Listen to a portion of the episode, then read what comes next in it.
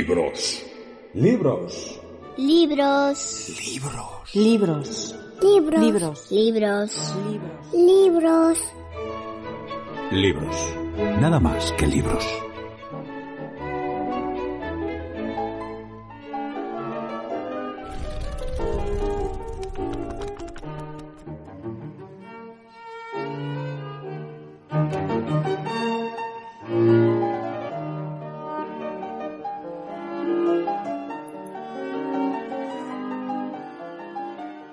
La pequeña ciudad de Brieux puede pasar por ser una de las más bonitas del Franco Condado.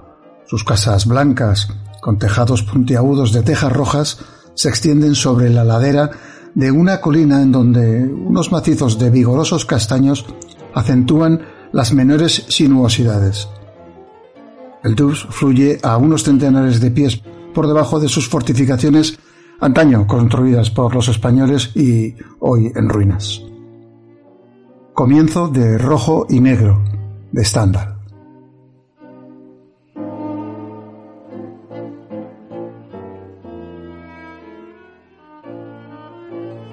En la tradición realista francesa, pocos escritores han puesto tan desesperada tenacidad como Stendhal en sustituir la vida propia por otra elegida, inventada, como un afán de rehacerse biográficamente en el que hay una crispación que da carácter a toda su obra.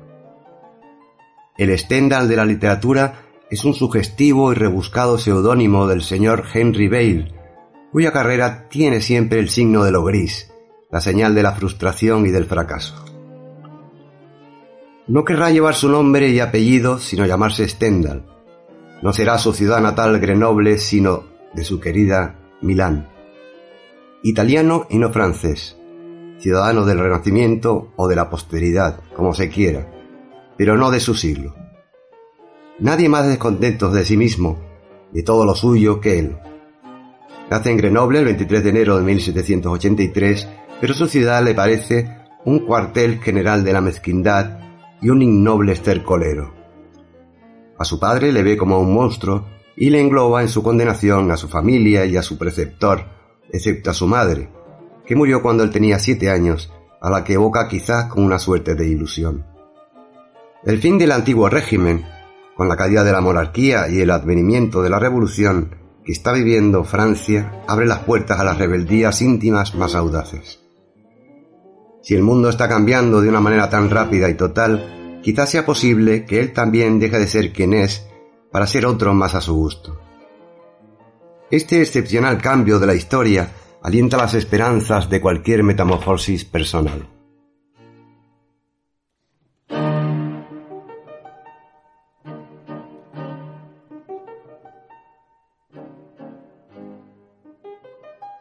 A los 16 años, el joven Henry abandonará Grenoble para presentarse al ingreso en, en, la Escuela Politécnica de París, coincidiendo con el golpe de Estado del 18 de Brumario, llevado a cabo por Napoleón Bonaparte.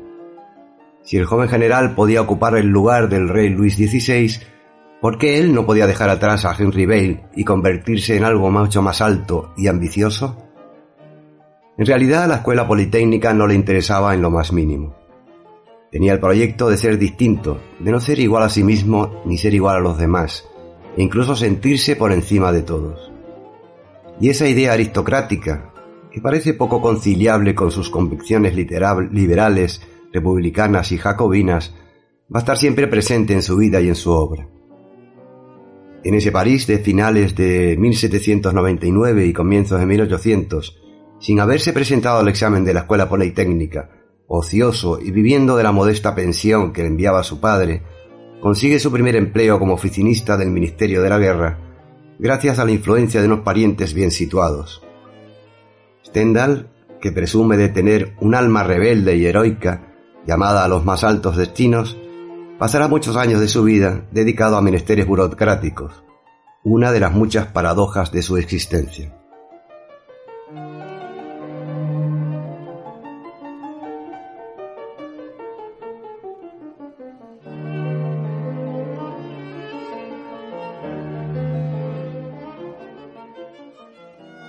Pronto saldrá de París en su primera experiencia militar al iniciarse la segunda campaña de Italia. En Milán, ya con uniforme y grado en el sexto de dragones, vive por unos meses lo que parece la plena felicidad. El ambiente de Italia, su civilización y su arte, y también el amor. El flechazo milanés, no solo de su amada, la bella Ángela, sino de la ciudad, durará lo que su vida, y siempre se considerará hijo adoptivo de este Milán maravilloso, con el que se puede abolir el antipático recuerdo de Brenold. Siguen unos meses de monótona vida de guarnición. El subteniente Bale se aburre y deja todo para volver a París. Comienza a escribir poesía y teatro sin ningún éxito, y mientras la gloria y la fortuna se le muestran tan esquivas, hace su aprendizaje de dandy, porque para él vestir bien es el único medio de liberarse de su timidez. Los gastos que ello ocasiona, que no se puede permitir, hacen que el señor Bale de Grenoble se niegue a abrir la bolsa, lo que ocasiona la ruptura total entre ellos, en medio de una abierta hostilidad y frenéticos insultos. Después de intentar hacer fortuna por la vía del comercio en Marsella, acompañado por la actriz Melanie Gilbert, los dos fracasaron en sus respectivos empeños y se separaron.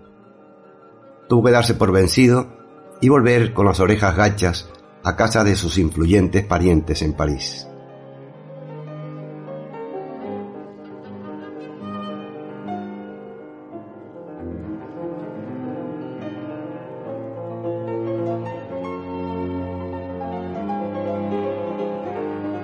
Stendhal vuelve a empezar desde abajo, de nuevo sin uniforme, grado ni empleo, y como acaba de declararse la guerra a Prusia, se le envía a Alemania, donde ejercerá funciones administrativas en la Intendencia Militar. Preparar alojamientos, evacuar heridos y cuidarse de los hospitales militares. Allí descubre la música, y en Viena la música se llama Mozart, su gran descubrimiento de esos años. A este periodo siguen los 20 meses más brillantes de su vida en París donde ha sido nombrado auditor del Consejo de Estado. Añade a su apellido la partícula ennoblecedora. Ahora es el señor Henry de Bale. Tiene un soberbio guardarropa, un cabriolet y una calesa, caballos, dos criados, frecuenta los salones mundanos y la ópera, aspira a ser varón y luce como amante titular a Angeline Bereiter, una cantante de la compañía del teatro italiano. Casi no se puede pedir más.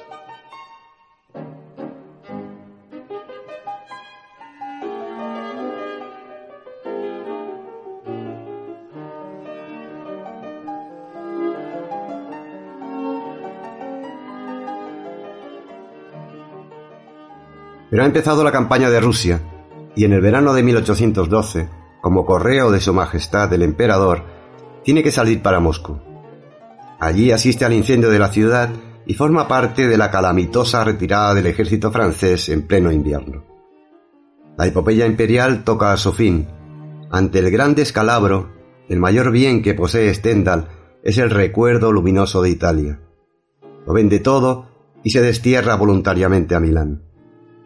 Allí, sin dinero, cargado de deudas, sospechoso de bonapartista y de liberal ante las autoridades austríacas, y para colmo con el drama de su ruptura con la voluble Angeline, los primeros tiempos no son fáciles, y para ocuparse de algo se dedica a escribir. Publica primero unas vidas de Haydn, de Mozart y de Metastasio, donde plagia sin escrúpulo todo lo que tiene a su alcance.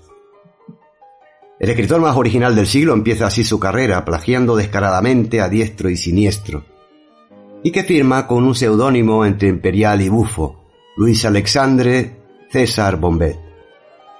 Luego escribe Historia de la pintura en Italia, en apariencia un libro de arte, pero en realidad un libelo que hormiguea de alusiones políticas, y por fin su primera obra enteramente original, Roma, Nápoles y Florencia en 1817. Una especie de carné de viajes repleto de ideas subversivas, firmado por primera vez con el seudónimo de Stendhal.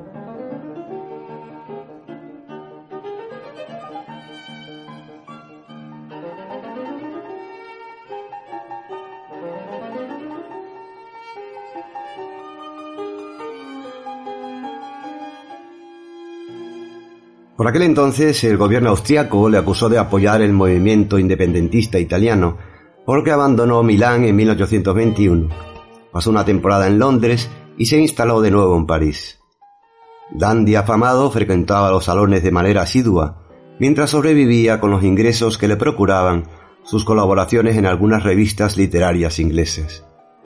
En 1822 publicó Sobre el amor, ensayo basado en buena parte en sus propias experiencias, en el que expresaba ideas bastante avanzadas. Asentó su renombre de escritor gracias a la vida de Rossini y las dos partes de su Racine y Shakespeare, auténtico manifiesto del romanticismo. Después de una relación sentimental con la actriz Clementine Curial, que le duró hasta 1826, emprendió nuevos viajes al Reino Unido e Italia y escribió su primera novela, Armancio. En 1828, sin dinero ni éxito literario, solicitó un puesto en la Biblioteca Real, que no le fue concedido.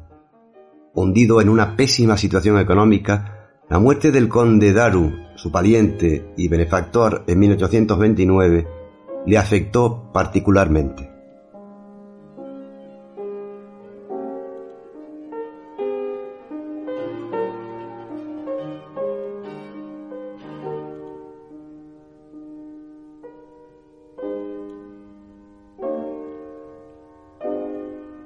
Superó este periodo difícil gracias a los cargos de cónsul que obtuvo primero en Trieste y más tarde en Civitavecchia, mientras se entregaba sin reservas a la literatura y en 1830 apareció su primera obra maestra, Rojo y Negro, una crónica analítica de la sociedad francesa durante la Restauración, en la que Stendhal representó las ambiciones de su época y las contradicciones de la emergente sociedad de clases, destacando sobre todo el análisis psicológico de los personajes y el estilo directo y objetivo de la narración.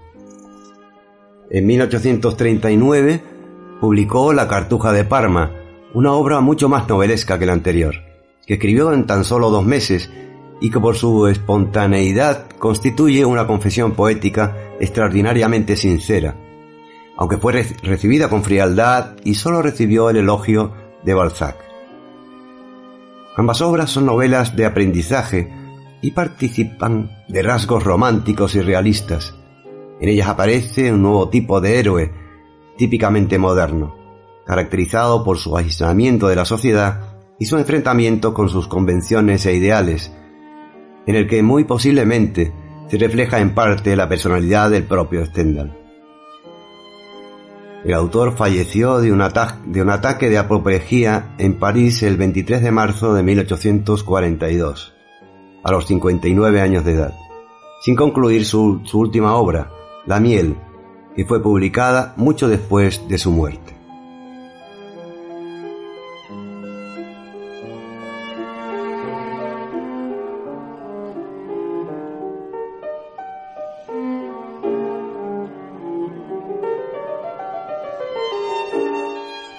A Stendhal no le preocupaba que sus novelas fueran piezas originales, tal como en Shakespeare, que tomó sus argumentos de crónicas medievales y novelas italianas, muchos de sus argumentos provienen de manuscritos antiguos o de hechos de la vida real. De acuerdo con su concepto de que la novela debía ser un espejo que se pasea a lo largo de un gran camino, unas veces refleja en vuestros ojos el azul del cielo, otras el fango de los lodazales, Stendhal prescindía de inventar, concentrándose sobre todo en revestir los temas que tomaban préstamo, con la sustancia de su experiencia y con los datos de la realidad. La trama de Rojo y Negro tiene su origen en un proceso reseñado en la Gaceta de los Tribunales en diciembre de 1827. El ex seminarista Bertet fue ajusticiado por haber disparado durante la misa y en el momento mismo de la consagración contra la madre de los niños a quienes había servido como preceptor. La reseña mostraba a un Bertet ambicioso y malvado, de bajos instintos y capaz de premeditación y alevosía.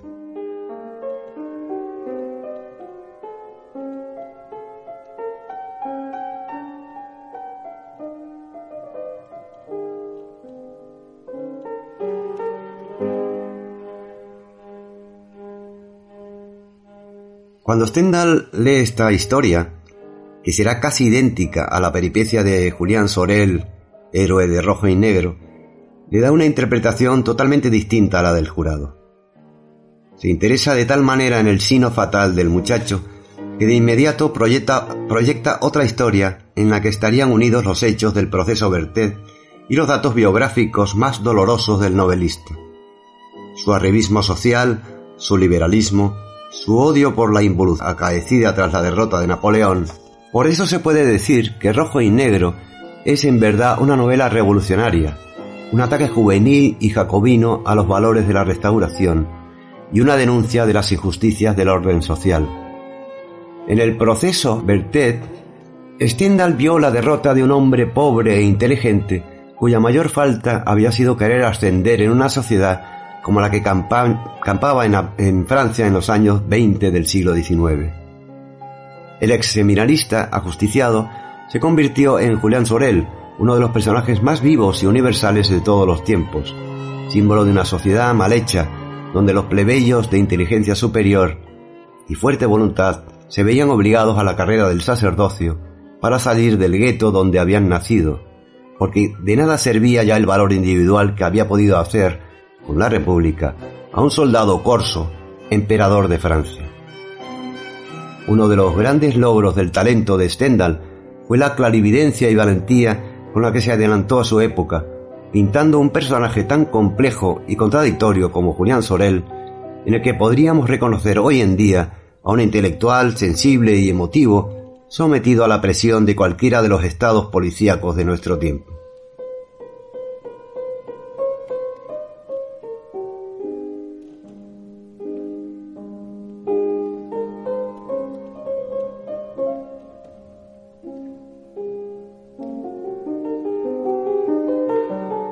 El mundo en que se mueve Julián es reaccionario y beato, un mundo eminentemente antibonapartista, donde Bonaparte es en rojo y negro el símbolo de la libertad, y Julián, que guarda celosamente un ejemplar del Memorial de Santa Elena, ha bebido en sus páginas la, la gesta napoleónica, sacando de ella la admiración por el valor y por la verdadera inteligencia.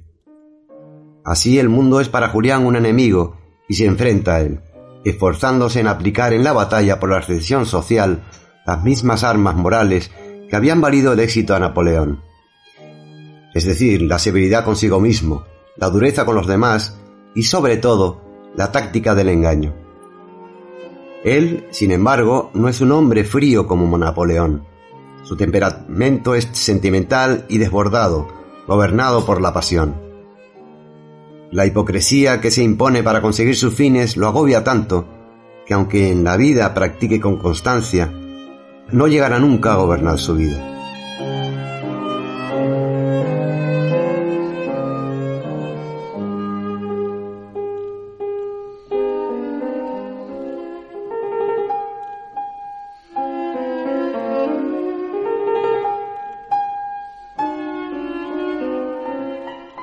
Paradójicamente, sus éxitos se deberán al aspecto de su personalidad que no puede controlar.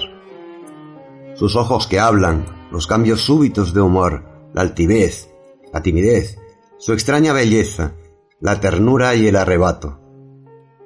Cuando se ha comparado a Julián con un Maquiavelo sin entrañas, solo se ha visto en él la parte voluntaria de su personalidad, pero Stendhal ha pintado también su parte espontánea, que va imponiéndose a la primera hasta anularla y hacer de él lo que siempre había tratado de evitar, la víctima de sus impulsos irreflexivos que le llevan a la muerte. Sus palabras ante el jurado son el desenmascaramiento que por fin llega, son las palabras que habría pronunciado para empezar a vivir de nuevo en un mundo en el que la sinceridad sirviese de algo. Pero la realidad fría e implacable devorará a ambos el héroe de rojo y negro, símbolo de las contradicciones de una época y de una clase social, representa de alguna manera una proyección del propio novelista, que también fue devorado por su tiempo y sólo reconocido luego por la historia. Esto es muy resumido un poco la información sobre este, este gran escritor, eh, porque la vida de Stendhal tiene para escribir de por sí ya una novela de, muchas páginas, eh, y de, de, Rojo y Negro, que es la, su obra más importante. Tiene también La Cartuja de Parma, que también tuvo mucho éxito, aunque es diferente, más, eh, como hemos dicho, más novelística. Antes de empezar eh, la tertulia con vosotros, quería decir, porque siempre se me olvida y es injusto, que la música de esta presentación del programa, que la ha elegido y la ha editado Antonio, es eh, música para trío, eh, piano, violín y cello de Beethoven, opus 1, número 1. Para que tengan una referencia sobre el tema. Más que nada que, como me comentó Antonio, porque Beethoven fue mm, coetáneo de, de Stendhal. Y entonces la música romántica de Beethoven también estaba en auge en aquella época. Oye, yo antes de empezar quiero pedir disculpas porque no me he leído Rojo y Negro.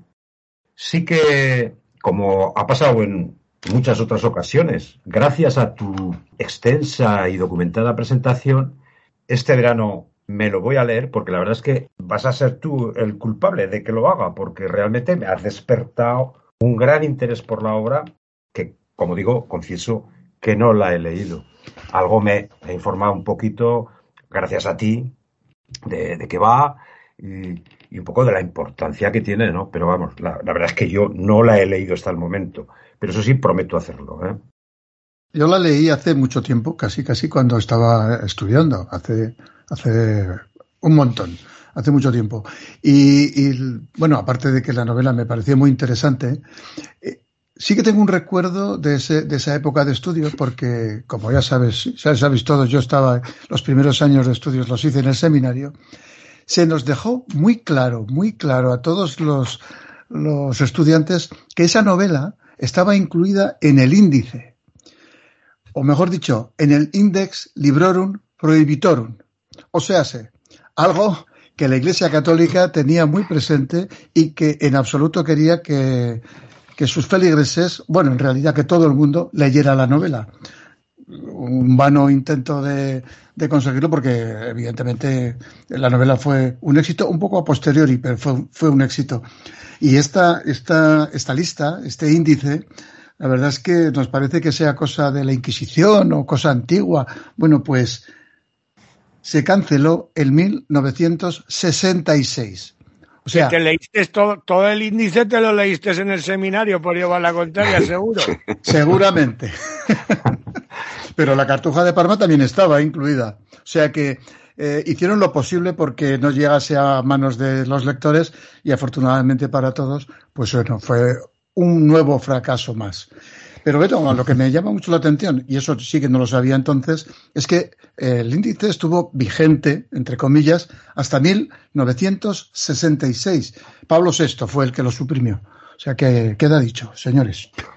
Sí, sí, bueno, en realidad en, ese índice, eh, excepto alguna orilla muy católica y muy muy correcta políticamente, yo creo que estarían prácticamente todos los títulos de importantes y serios de la novela, de la novelística mundial, ¿no? Porque todos tenían algo que no le gustaba a la, a la Iglesia. La Iglesia también en ese aspecto eh, entraba un poco en el terreno de lo, de lo ridículo, porque ese o ese índice yo creo que no le hacía caso ni siquiera los propios, los propios sacerdotes, ¿no? Es decir, que no era, eh, es como cuando ahora, después de cuatro siglos, pidieron perdón por, por lo que le hicieron a Galileo, por ejemplo, ¿no? Eh, son cosas que ya, dice, bueno, ahora, a estas alturas me vienes con, ese, con esa historia, ¿no? Entonces, claro, luego se pusieron al día un poco y tal. Pero claro, eh, para la época no para la época actual ni para la época del siglo pasado. Eh, el rojo y negro, novelas como El rojo y negro, o Madame Bovary, por ejemplo, que trataba el tema del adulterio.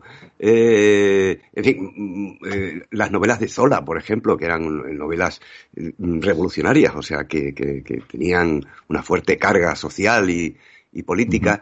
Eh, estaban mal vistas por la, por, por, por, la clase bien pensante, por la clase, por la clase dirigente, ¿no? En este caso igual. Lo que pasa es que el rojo y negro, como no tuvo el éxito que en principio, eh, al principio, o sea, cuando se editó, Stendhal en realidad tuvo muy poco, vivió muy poco de la literatura porque no tuvo éxito. El único que lo exalzó y desde luego fue una opinión eh, muy, muy, muy importante para él fue Balzac, nada menos, ¿no?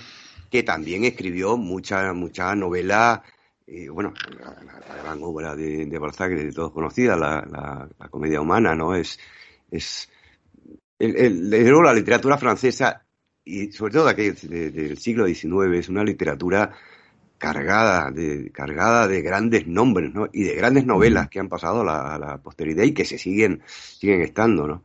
En el caso de Rojo y Negro sigue siendo una novela apasionante eh, y, por supuesto muy bien escrita, ¿no? O sea, es una novela magnífica a todos los niveles, ¿no? Y el personaje principal de Julián es, es, es uno de los personajes eh, de siempre, ¿no? Eh, Sí, sí, eh, es... Yo deduzco que, sin haberla leído, pues que, es un pedazo de novela que es imprescindible, vamos, que no se, no se puede uno perder. Lo cierto es que en su momento tampoco fue muy bien recibida, ¿no, Néstor? No, no, eh, no. Stendhal no tuvo éxito como escritor. Stendhal llevó una vida social tremenda con sus contradicciones, como la de todo genio, pero no, eh, eh, literariamente no tuvo éxito ninguno. Eh, Rojo y Negro fue la novela que luego saltó a la fama y luego ya vino detrás de ella toda la obra, mucha obra que tuvo detrás, y La Cartuja de Parma. No tuvieron no tuvieron repercusión prácticamente ninguna no a, partir de, de, cierta época que empezó a considerarse incluso se habló de ser la primera novela moderna es decir la primera que trataba los temas de una manera diferente a como se había tratado hasta entonces, ¿no? Stendhal se consideró en, rojo y negro como un precursor. Y desde luego sigue Sí, perdón. No, te decía que he estado repasando también para, para hoy eh, algunas críticas de, la novela que, que se hicieron en su momento y hay para todos los gustos. Desde Gustave Flaubert, dice el novelista, dice, lo encuentro mal escrito e incomprensible, tanto en sus caracteres como en sus intenciones. Eso es lo que dice Flaubert de, la novela. Sin embargo, eh, pues Oscar Wilde dice, Rojo y Negro ha intentado seguir la pista del alma por sus lugares más secretos y hacer confesar a la vida sus más amadas culpas. Lo trata bien, hay de todo. O sea, yo tengo aquí una serie de, críticas de ese tipo que son muy llamativas porque todas firmadas por gente cualificada teóricamente, ¿no? Y sin embargo, bueno, con criterios absolutamente dispares, seguramente debido a esa innovación de la que hablabas. Sí, sí, eh, como siempre. una cosa nueva. todas las grandes obras maestras tienen sus detractores y, y bueno, ya, eh, como hemos visto, no tuvo éxito en su momento. Pero es que el rojo y negro tiene otra característica y es que mm, trata eh, una época eh, histórica muy particular, ¿no? que es la restauración. Es, es, el, el, tema de, el tema de pasar de una revolución como la francesa que cambió, que, o que quiso cambiar absolutamente todo, ¿no? y, que en pocos años se pervirtió completamente y se volvió atrás, incluso, eh, eh, digamos, eh, maximizando los efectos, es decir, las clases sociales, la aristocracia, el amor por, por la, la buena vida, el hedonismo, el egoísmo. Francia pasó de una, de una época que parecía que iba a ser la, luz del mundo, que iba a cambiar todas las cosas, en poco tiempo pasó a ser otra vez más de lo mismo, y hasta llegar no ya a, una monarquía, sino a un imperio. Eh, Napoleón, republicano de pro, se convirtió en emperador. Es decir, eh, y, con, todo lo que ello conlleva, ¿no? Y el rojo y negro es un poco un trasunto de la vida, de, las ideas personales de, Stendhal. Del Stendhal eh, con ideas liberales, aunque en su vida personal el tipo buscaba, se buscaba la vida eh, gracias a sus parientes y a sus, a sus amistades y intentaba sacar provecho de lo que podía. Eh, su, su, ideario era, era, mm, era más de la revolución, de la, de la revolución francesa, ¿no?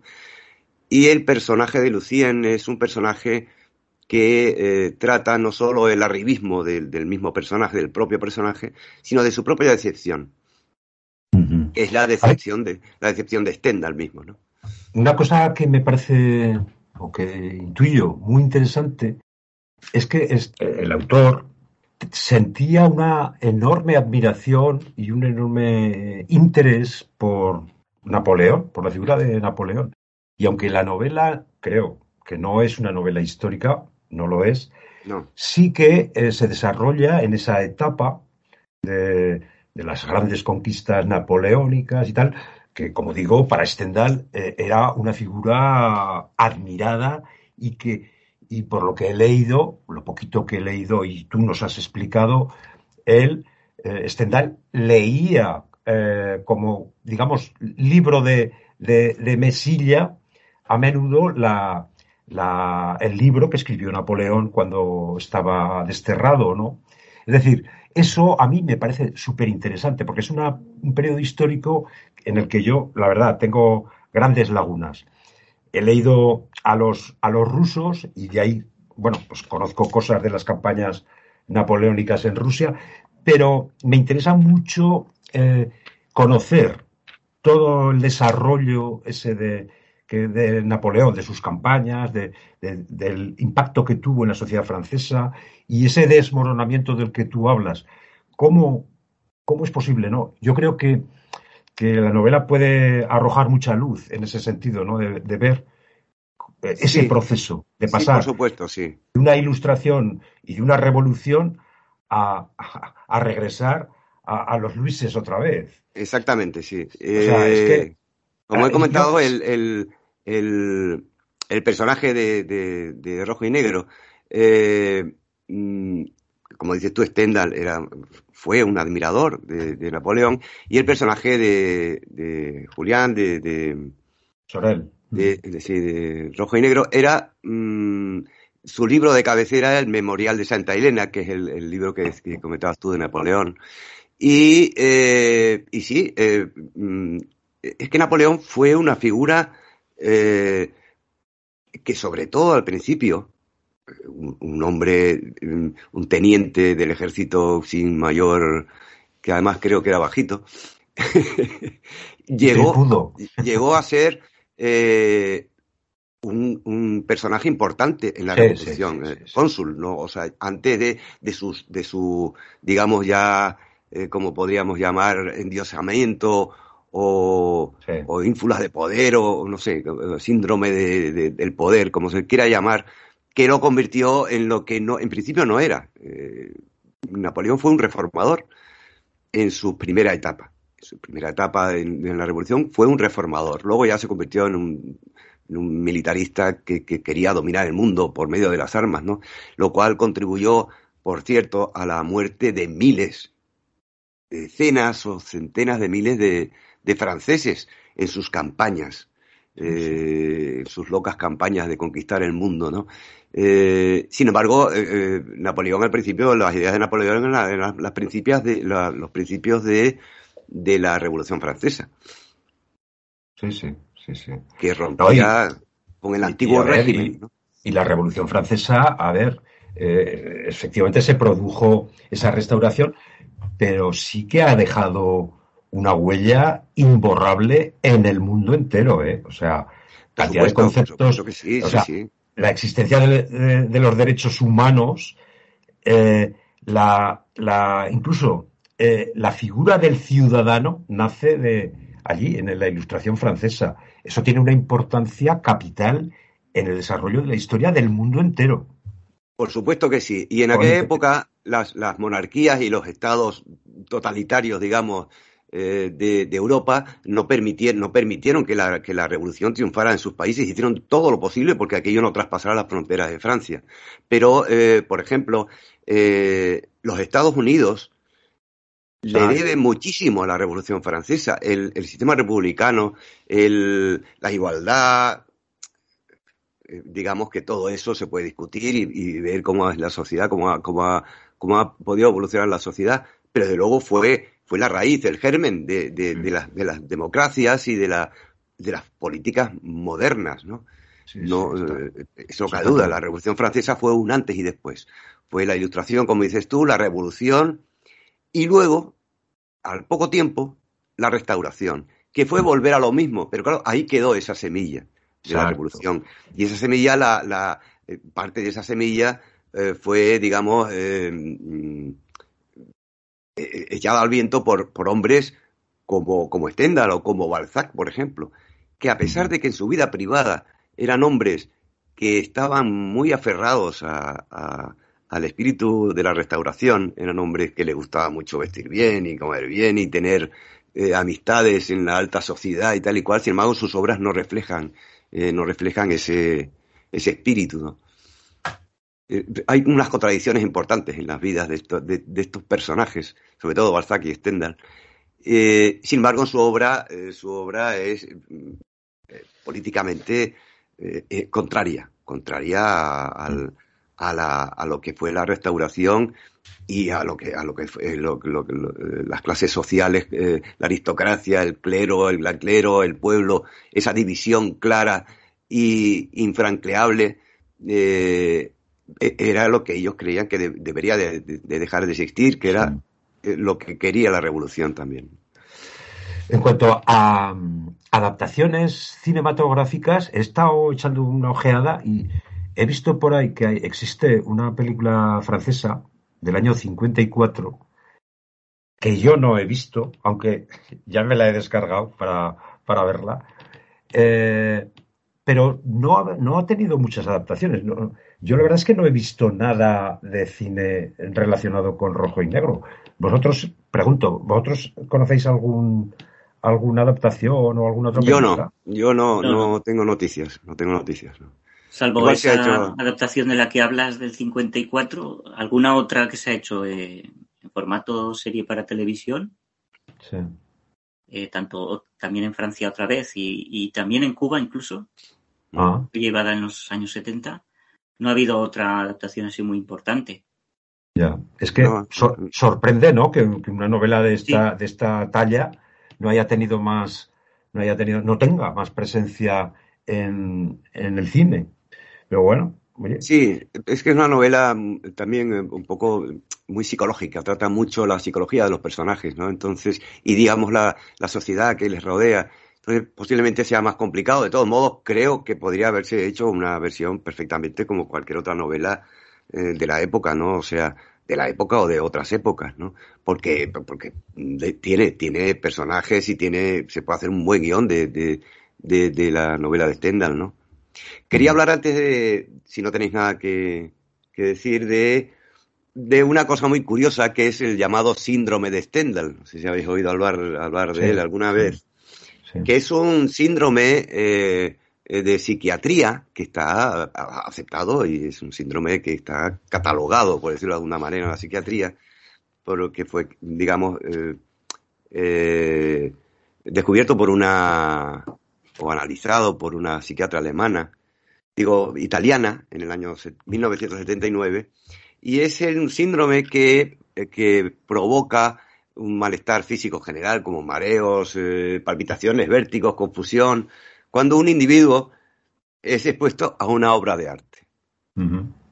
Especialmente cuando son consideradas obras extremadamente bellas.